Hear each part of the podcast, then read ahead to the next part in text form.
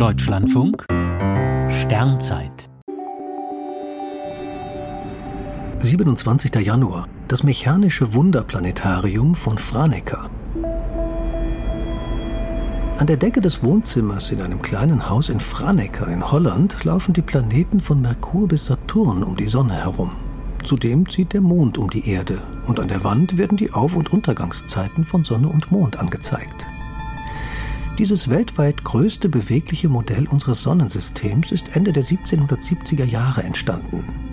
Die Bewegung der golden glänzenden Objekte erfolgt über eine Pendeluhr und ein perfekt ausgetüfteltes Getriebe. Eise Eisinger, Wollkämmerer und sehr an Astronomie interessiert, hat das Modell im Maßstab 1 zu einer Billion konstruiert. Nur so passte es in sein Wohnzimmer. Ein Millimeter entspricht einer Million Kilometern. Damals kursierte die Prophezeiung, dass sich die Planeten auf Kollisionskurs befänden und daher das Ende der Welt unmittelbar bevorstünde.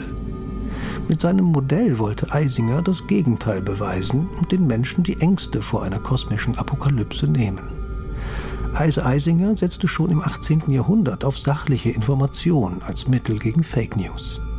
Ein populäres Buch machte Eisingers Werk schnell in ganz Europa bekannt. Auch der niederländische König Wilhelm I. besuchte das Planetarium und erwarb es kurz darauf. Der Konstrukteur durfte im nun königlichen Eise-Eisinger Planetarium wohnen bleiben. Er erhielt ein jährliches Honorar, um es in Betrieb zu halten.